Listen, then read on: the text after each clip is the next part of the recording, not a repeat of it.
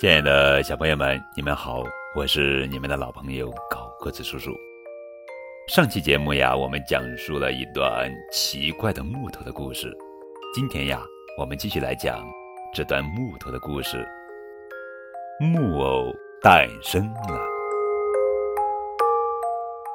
杰佩托住在一个破旧的地下室里，家具简单的不能再简单，只有一张床、一个桌子、一把椅子。杰佩托一回到家，就拿起工具动手刻他的木偶。给他取个什么名字呢？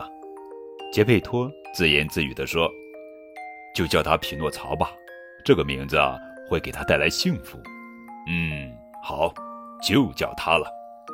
很快，他就给木偶刻出了头发，刻出了脑门，刻出了眼睛。眼睛刚刻好，就咕噜咕噜噜噜哎呦动起来，接着一眨也不眨地瞪着他看。刻完眼睛，又刻鼻子，鼻子刚刻好，它就自己长起来，长啊长啊，没几分钟，已经变成一个很长很长的长鼻子了。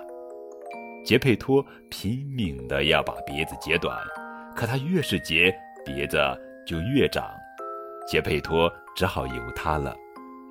他做完了鼻子，做嘴巴，做完嘴巴做下巴，接着做脖子，做肩膀，做肚子、胳膊和手。手刚做好，杰佩托就觉得头上的假发套给拉掉了。他抬头一看，只见匹诺曹把他的黄色假发戴到了他自己的头上，假发把他整个头都套住了，几乎把他闷了个半死。木偶这么没规没矩，杰佩托十分悲伤难受。他转脸对匹诺曹说：“你这个小坏蛋，还没把你做完，你就开始不尊敬父亲了。我的孩子，你真坏。”他擦掉眼泪，最终还是把木做完了。匹诺曹的腿僵硬着，不会动。杰佩托搀着他的手，教他一步一步地走。等到腿一会动，匹诺曹就开始满屋子乱跳，最后跑出大门，蹦到街上溜走了。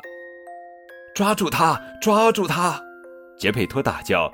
可街上的人看见木偶跑得跟小马驹一样快，只是停下来望着他，哈哈大笑，笑得前仰后合，谁也不愿意上前抓住他。幸亏有一个警察把他拦住了。警察一把匹诺曹交到杰佩托手里。匹诺曹就倒在地上，赖在那里不肯再走了。